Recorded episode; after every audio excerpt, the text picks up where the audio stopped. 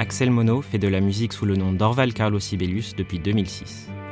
Il me reçoit dans son appartement à Paris pour discuter d'Antipode, morceau présent sur l'album Ordre et Progrès, sorti en 2017 chez Born Bad Records.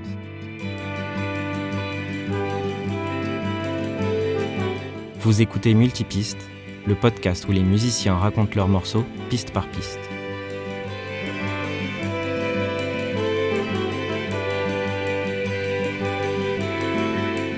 Bonjour, je suis Axel euh, de Orval Carlos Sibelius. C'est moi qui ai écrit le morceau Antipode dont on va parler.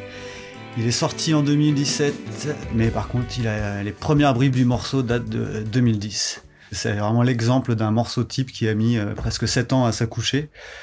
Euh, à partir d'une idée embryonnaire et jusqu'au morceau que c'est aujourd'hui. Bah, euh, la base du morceau vient d'un riff de guitare, et euh, l'espèce de ritournelle qui revient constamment dans toute la première partie du morceau.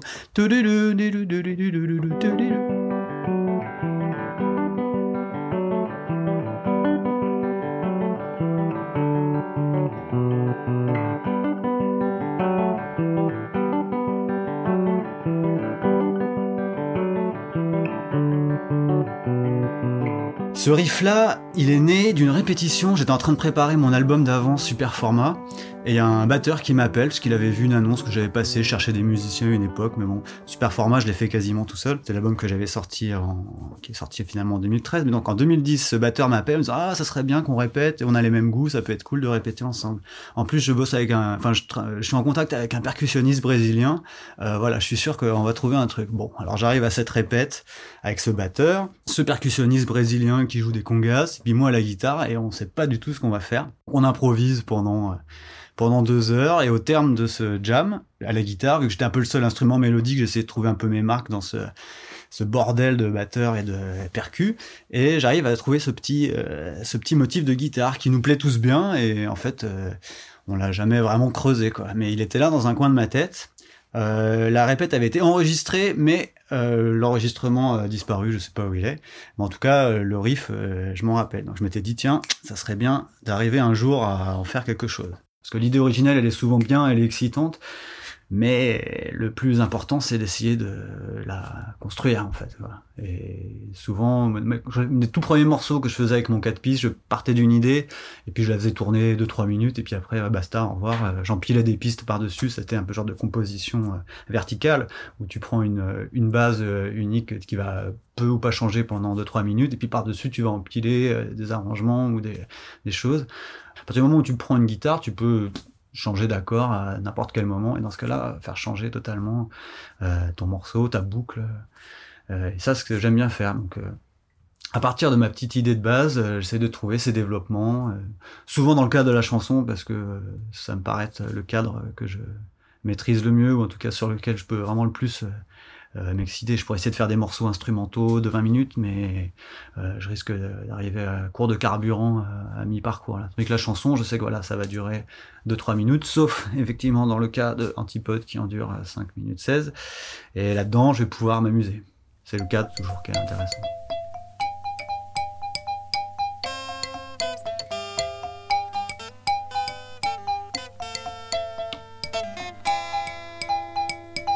Les premières greffes que j'avais que j'avais trouvé. C'était un petit bout que j'avais fait à base de marimba et d'une guitare 12 cordes. Je m'étais amusé une fois avec ça et je me disais ah tiens ça ça pourrait être bien pour l'intro du morceau. Faire ça et après enchaîner avec le riff de guitare qui suit.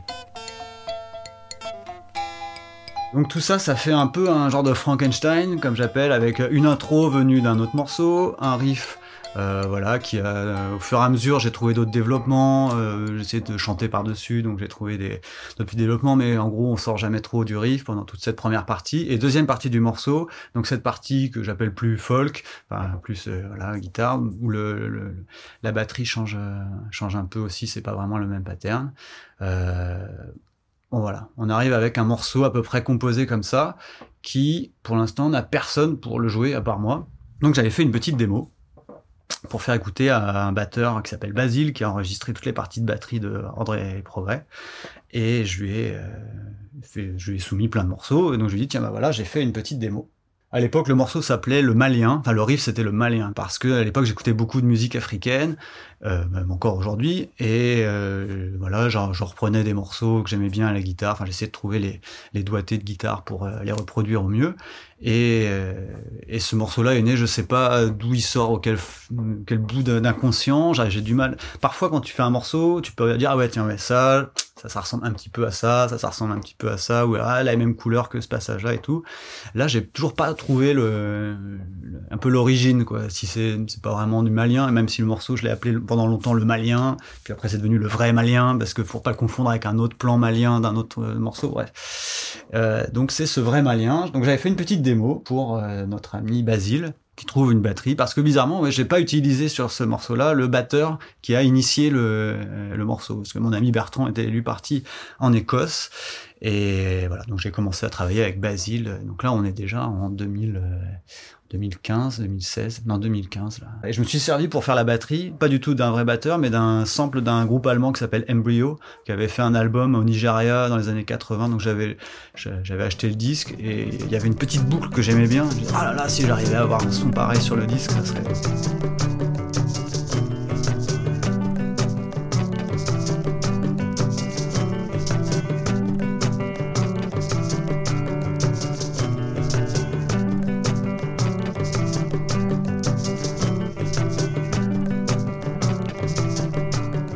En fait, je voulais pas utiliser le sample d'embryo pour mon morceau, même si euh, je trouvais que ça passe très très bien au niveau euh, harmonique.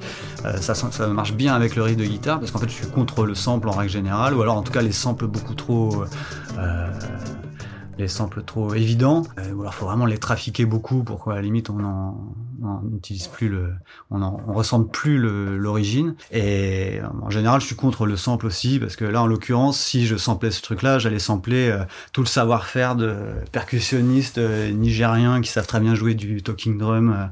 Euh, et moi, ça me, ça m'embête d'un point de vue éthique de leur prendre leur savoir-faire, de leur prendre leur musique pour l'utiliser sur quelque chose qui n'a a priori rien à voir, juste pour donner une couleur africaine. Quoi.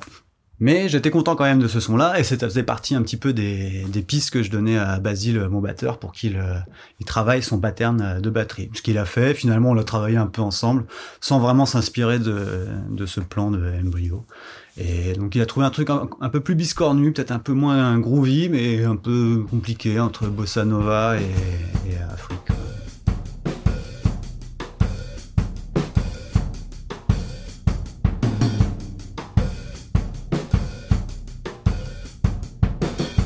C'était la, deuxième grande étape du morceau, c'est à partir du moment où je l'avais écrit, j'avais fait une vague démo avec toutes les parties. Après, il fallait travailler en groupe puisque l'intérêt de ce disque, Ordre et Progrès, sorti sur Born Bad en 2017, c'était de faire un disque en groupe. généralement, je faisais tous mes disques un peu tout seul ou avec quelques invités éparses. Là, je voulais vraiment avoir un son de groupe avec un guitariste, un batteur et un bassiste, et moi en deuxième guitare et, en chant. C'est un morceau sans refrain, c'est un morceau euh, qui dure euh, version finale 5 minutes 14 mais qui en durait originellement deux, minutes de plus, et qui euh, est pour moi euh, un peu l'aboutissement de ce petit truc de répète qu'on avait fait euh, il y a sept ans et qui m'est traité dans la tête pendant des années en disant ouais il faut il y a une, idée à creuser. Bah, l'idée finalement à creuser, elle, arrive bien plus tard. sur ce disque, il y a des morceaux qui sont beaucoup moins anciens que j'ai fait fait en un mois, euh, écrit beaucoup plus facilement. Et, et je sais pas, celui-là, il me paraissait plus intéressant par tous ces par tous ces travers en fait. Et puis c'est genre de, surtout c'est le genre de morceaux que je veux plus avoir à refaire parce que parce que je trouve que c'est vraiment un, agglomérat d'idées. J'en suis content, hein, je suis très content. Je suis euh, c'est un morceau voilà qui prend son temps, qui est fier mais qui a plein de développement.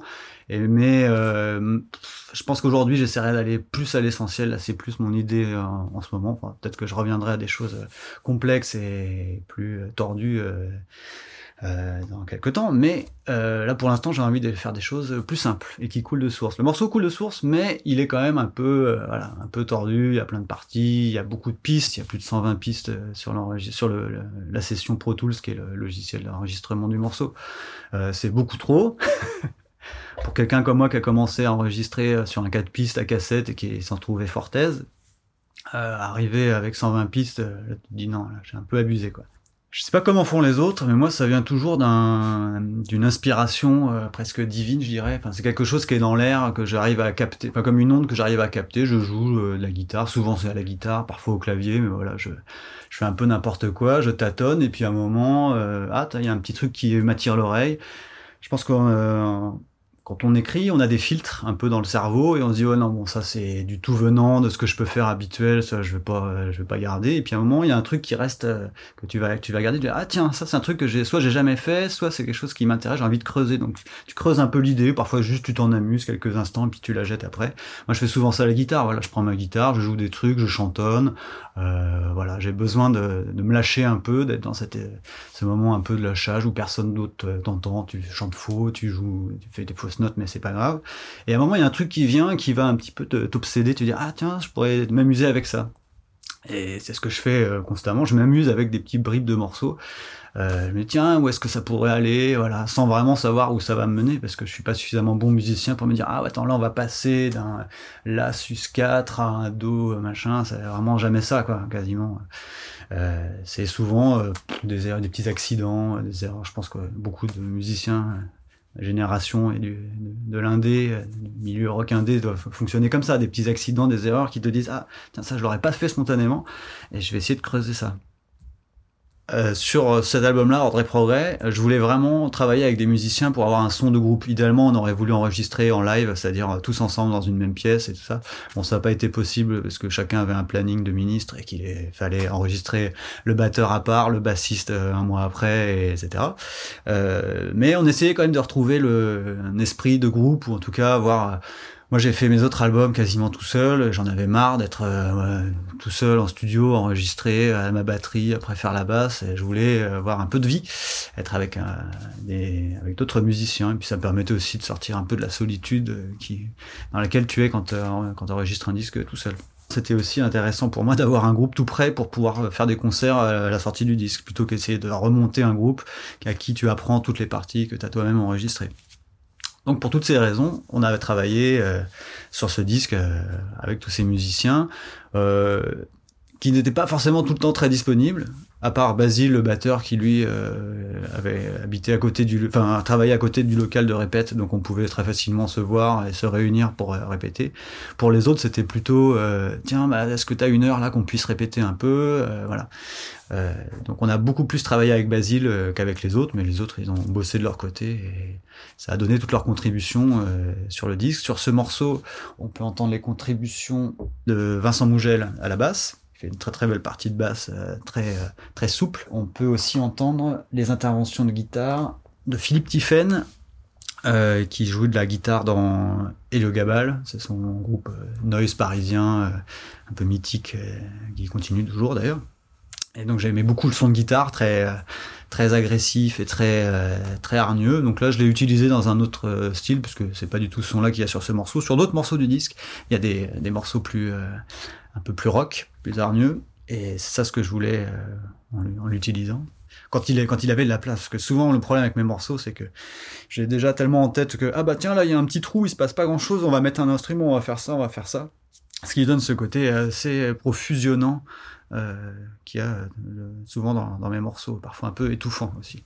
Parfois, il faut couper. J'avais l'impression d'être un, euh, dans un film de coups où tu as des mecs qui font des, qui veulent braquer une banque et qui cherchent, ah tiens, il va nous falloir l'expert en perçage de coffre, il va nous falloir l'expert en déguisement, euh, voilà. Donc là, je faisais, j'ai constitué un peu mon groupe avec euh, un peu comme ça, genre ah ouais, un bon son de guitare euh, électrique, un bon batteur qui puisse jouer des polyrythmiques complexes, un bassiste souple, voilà. Il devait y avoir un point culminant à la fin du morceau euh, avec un, cette espèce de cette suite d'accords qui m'évoquait un peu la, la, la, révolution mexicaine quoi quelque chose avec euh, avec des cuivres enfin j'avais la mélodie euh, qui reprenait finalement notre mélodie d'intro. Et c'était censé faire le miroir l'intro avec un, truc calme ça. Et la, la fin avec cuivre et compagnie. Donc j'avais demandé à mon ami Dick Turner avec qui je joue dans le groupe Traditional Monsters qui joue du trombone qui avait joué aussi sur scène avec nous dans Orval Carlos Sibelius, le, groupe. J'avais dit tiens vas-y viens faire du trombone là. Ensuite j'ai demandé à Rémi, euh, un musicien que je connais pas très bien mais qui jouait de la trompette aussi. Euh, je lui ai demandé de faire un peu de trompette sur euh, certaines parties du morceau aussi. Donc on est allé chez lui, on a répété une fois et puis après il est venu en studio pour enregistrer. Voilà, et en fait il y a plein plein de timbres sur ce morceau. Il y a des cuivres, il y a des violons par la violoniste euh, qui joue sur tous les autres morceaux du disque qui s'appelle Flore. Après, euh, on laisse, euh, on réécoute, on se dit ah tiens là, on pourrait couper cette guitare et puis mettre celle-là plutôt plus fort et puis ah peut-être que ce motif-là, on pourrait l'accentuer en faisant quelque chose en plus. Euh, je suis pas un, fou de la maniaquerie, me dire ah non mais le morceau il peut pas sortir comme ça. Enfin si peut-être, mais en général, une fois que le morceau tout est à peu près bien enregistré, qu'il n'y a plus que des détails euh, ça va, j'estime que le morceau il est fini. Je suis pas de ceux qui disent non mais le morceau n'est jamais fini. Euh, si tu veux, à la fin du mix, euh, le morceau durait 7 minutes 10. donc j'avais filé toutes les pistes séparées à Stéphane Laporte, qui était le mixeur de l'album, qui n'était pas tout à fait disponible au tout début, donc il a commencé le mixage quelques mois après la fin de, toutes les prises, et parce qu'il y avait des parties supplémentaires. Et, euh, et en l'écoutant, moi j'étais content de toutes ces parties, ça faisait vraiment un morceau voyage. Quoi. Ça a une intro, après un passage un peu chanté, ensuite euh, un, changement d'un peu de tonalité avec ce passage folk dont je t'ai parlé tout à l'heure. Après il y avait une longue partie instrumentale, avant de reprendre sur la toute fin. Euh. Donc c'était une partie atmosphérique, très reposante. Euh, J'avais bien bossé avec des arrivées de spatiales de synthé, des voix, l'arrivée après changement de tonalité avec les cuivres qui reprenaient euh, le thème de voix de la toute première partie, un peu harmonisé j'étais tout, euh, très très content de cette partie. Mais je sentais quand même que le morceau avait un problème euh, de cette, 7 minutes 49, que c'était euh, pataugé à quelque part un peu dans la smoule avec toutes ces parties. Euh, J'en étais dégoûté en fait à force. Et en écoutant le mix de ce morceau-là, à un moment, arrivé sur vers, vers 5 minutes du morceau, au moment là où il y a cette partie qui doit démarrer, quelque chose me frappe, là j'étais dans ce canapé, j'écoute le, morceau et je me dis mais si on coupe là, ça fait quoi? Donc j'ai fait le montage vite fait. Euh, et je me suis dit, mais c'est beaucoup plus digeste. bon, moi, je suis un gros fan de rock progressif, euh, les vieux Genesis, Yes, King Crimson, euh, Soft Machine. Euh, donc, j'adore les morceaux à tiroir avec plein de parties. Euh, mais il y a des moments où je trouve ça quand même un peu imbitable sur mes morceaux, comme sur parfois ceux des autres. Et, et là, je sentais qu'il fallait couper et c'était un peu un crève-cœur de couper une partie. Euh, je fais assez rarement des analogies avec le cinéma, mais au cinéma, la salle de montage, c'est un peu l'endroit où euh, les, réalisateurs euh, sont parfois contraints de couper des scènes entières qu'ils aiment beaucoup, mais parce que euh, une force supérieure, qui est souvent le monteur qui est à côté, leur dit bah non, là ça marche mieux comme ça, si on passe de ce plan-là à ce plan-là, on a compris ce que tu voulais dire. Là, tu passes de là à là, le message est clair, ou alors euh, c'est plus fluide, enfin tout un tas de raisons qui font que parfois les réalisateurs coupent des, des passages qui leur plaisent énormément. En exclusivité pour Multipiste, voici les deux minutes coupées au mix final.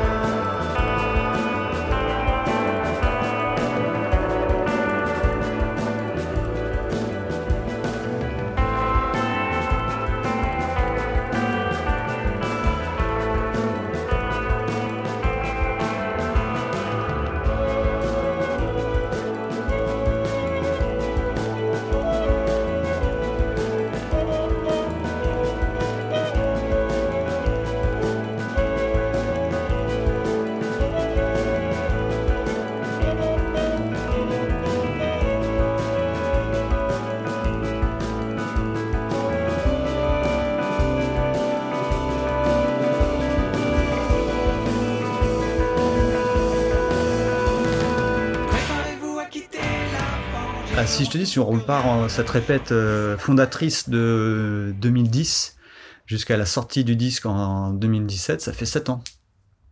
7 ans pour, euh, pour euh, sortir ce morceau. Donc c'est un de mes records quand même. En fait, généralement, je suis quelqu'un qui recycle assez souvent les idées que je juge bonnes. j'ai souvent pas mal d'idées éparses, et puis des fois je réécoute, je me dis ouais non mais ça en fait, laisse tomber. Et puis il y en a certaines auxquelles je tiens mais que j'arrive pas forcément à concrétiser.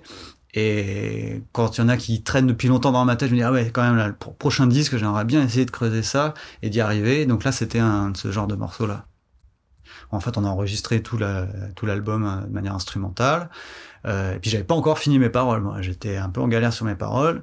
Donc euh, presque un an après, donc en 2016, j'ai dû euh, finir mes paroles et je les ai enregistrées. Et donc fin d'été 80, fin d'été 2016, euh, je file toutes les pistes à Stéphane pour qu'il passe au mixage. Bah, sur ce disque, euh, comme sur à peu près tous les morceaux, à chaque fois je pars sur un yaourt avec des voyelles très ouvertes. Oh, à chaque fois que j'essaye de chanter des trucs, de trouver des mélodies, je pars sur des, choses très sans aucune signification. Euh, avant d'essayer de trouver des mots après à placer dedans.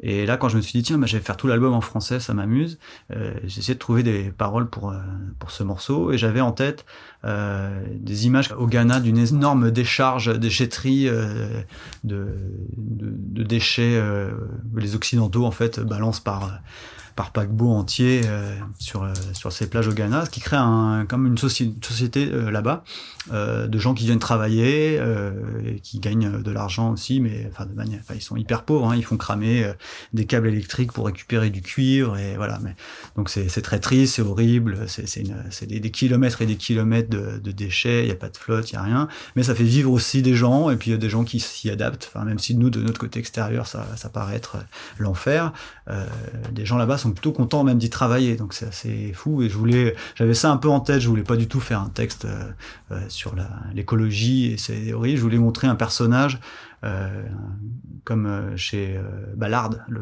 l'écrivain anglais, où souvent ces personnages sont plongés dans un univers totalement bracadabrant, mais qui arrivent, à, qui s'y adaptent en fait au final. Ils pourraient être des victimes de cet univers, mais au final, ils arrivent à maîtriser à peu près, comme nous les êtres humains, tout au long de notre histoire, on a essayé à peu près de domestiquer notre environnement. Euh, là, c'était un peu l'histoire de base du morceau, c'était raconter vaguement, de manière très imagée, le, ce personnage dans, sa, son océan de détritus. Et puis ça part en couille au milieu du morceau, parce que j'ai ce petit passage folk, ça change un peu l'histoire, et j'avais euh, des, mots comme ça qui me venaient aussi, et je me disais, ah, mais comment je pourrais raconter les deux? Donc en fait, à la fin, ça vrille en révolution qui n'est pas vraiment une. La représentation de notre impuissance politique, plus qu'un vrai discours euh, politique. Euh, j'ai développé ça depuis euh, presque dix ans. Avant, je, quand je faisais un morceau, j'étais là, ah, peut-être ça ressemble à quelque chose, mais je voulais pas vraiment creuser, savoir d'où ça venait. Euh, maintenant, depuis, pour j'essaye de, de, retrouver un peu les racines de chaque chose. C'est assez déprimant comme exercice parce que tu te dis ah mince, mais ça c'est pas vraiment moi qui l'ai inventé. Ça reprend un peu un bout de mélodie de My Bloody Valentine peut-être, ou alors peut-être que ça c'est un riff que j'ai entendu sur ce disque brésilien. Hein, ou mais j'essaye quand même d'avoir ce. Enfin, en fait, je peux pas vraiment y faire grand chose. C'est que euh, ça, me, ça me tracasse, ça m'agace, j'aimerais savoir d'où viennent les choses, et je me dis, tiens, bah ouais. Parfois, il y a des, des trucs, je sais pas d'où ça vient, c'est dans, dans l'air, je dis souvent, enfin, une image que j'ai souvent, très souvent en tête, c'est d'aller à la, à la pêche, comme tout à l'heure, je te racontais comment venait un morceau, je prends la guitare, euh, voilà, je fais quelque chose et je vais un peu à la, euh, au vol, je lance, je chantonne sans du tout savoir qu'est-ce que je vais chantonner. Et puis parfois il y a une mélodie comme ça qui surgit de nulle part. Je me dis ah ça, c'est bien, j'enregistre tout de suite pour pas la perdre parce que tout ça est très volatile et on peut, euh, ça peut se perdre assez facilement. J'ai perdu des centaines d'idées comme ça, mais euh, quand il y en a une qui paraît bien, euh, j'essaie toujours de l'enregistrer. Et après les influences, bah je sais pas, tu vois, il y a plein de disques ici, il y a plein de CD à côté j'écoute plein plein de musiques très différentes, la musique électronique, la musique africaine, la musique brésilienne. J'aime bien, je suis assez euh, curieux de tout. Et surtout quand y a quelque chose qui me touche, qui euh, que je connais pas encore, quand un continent, quand j'ai découvert les musiques brésiliennes, euh, c'était euh, c'était assez troublant pour moi de voir un peu les liens avec euh, les Beatles ou la pop. Et puis enfin, quand je parle de musique brésilienne c'est celle que j'aime vraiment beaucoup. C'est la musique on appelle la musique populaire brésilienne. C'est Milton Nascimento, Lo Borges, Club de Esquina. Tous les gens qui gravitent autour de ce, ce micro mouvement mais qui, qui est très important pour moi et d'ailleurs, il y a un passage dans Antipode, on l'appelait le petit, on l'appelait le petit brésilien quand on le répétait, parce que pour moi, ça, me faisait penser à un morceau de, probablement de Lo Borges, un chanteur que j'adore. Et euh, il y a un petit passage qui clairement, pour moi, je sais plus de quel morceau c'est, il faudrait que je fasse le boulot, mais je sais que ça reprend un peu euh, vaguement. Euh. Il y a une anecdote que j'aime bien de Nanny Nails, J'aimais beaucoup euh, dans les années 90. C'est sur euh, Downward Spiral, il y a un instrumental très beau, je sais plus comment il s'appelle. Bref, euh, quand j'écoutais ça ado, j'étais là, mortel et tout. Et j'ai lisé un interview de lui il y a pas longtemps, il disait, bah oui, il y a ce morceau-là qui se rapproche quand même pas mal d'un morceau de Bowie, une obscure phase B de Bowie de l'époque Ashes to Ashes. Euh, il explique que quand il enregistrait Downward Spiral à Los Angeles, il écoutait pas mal euh, la version CD de Ashes to Ashes, où en, bonus du CD, tu avais deux trois morceaux, des phases B euh, comme ça, et Bowie avait fait un, instrumental sur une phase B pour le Japon. voilà, un morceau qui a une progression d'accords qui est étrangement celle de Nanny Et quand quand Trent Reznor euh, faisait euh, dans Spiral, il a fait un morceau, ça, ah, ça me rappelle un truc quand même, mais euh, il le faisait écouter à, son producteur, euh, je sais plus ce qui c'était, Flood ou je sais plus, qui disait non mais vas-y, laisse tomber, c'est trop bien, enregistre-le quoi. Donc il l'enregistre, là il est content, il a son morceau, mais je pense que tout au fond de sa tête il devait se dire ah, c'est pas tout à fait moi, mais bon c'est pas grave, c'est bien quand même. Et après des années après, il se réécoute son disque de Bowie et là, il voit arriver avec horreur le, bonus. Enfin, il, commence à entendre les premières notes du morceau de Bowie. Et là, il se décompose. Enfin, il se dit, mais voilà, en fait, toute ma progression mélodique, enfin, c'est quatre accords, hein, c'est pas non plus, mais ils sont très beaux. Et c'était Bowie. C'était, ça venait de un ambassage. Le morceau de Bowie est très bizarre, hein, complètement instrumental, commence un peu bizarre. Puis à un moment, t'as cette mélodie qui enfle, qui arrive et puis qui disparaît tout de suite après. Euh, Trent Reznor lui en a fait tout un morceau entier. Et donc voilà, j'imagine moi si je réécoutais les, les dont je te parle, je vais peut-être me décomposer comme euh, Trent Reznor en écoutant l'espèce de passage que je lui aurais peut-être pompé sur euh, sur Antipode, mais je sais pas. Pour l'instant, je préfère laisser le point d'interrogation.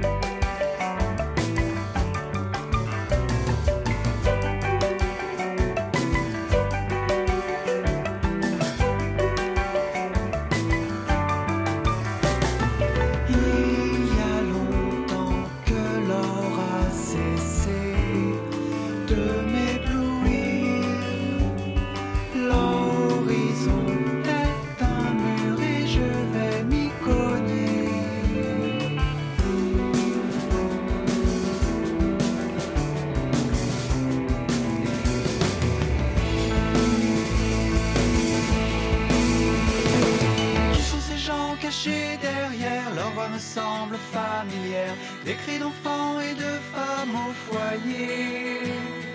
Il suffisait de briser la glace, de gratter un peu la surface pour faire exploser la frontière.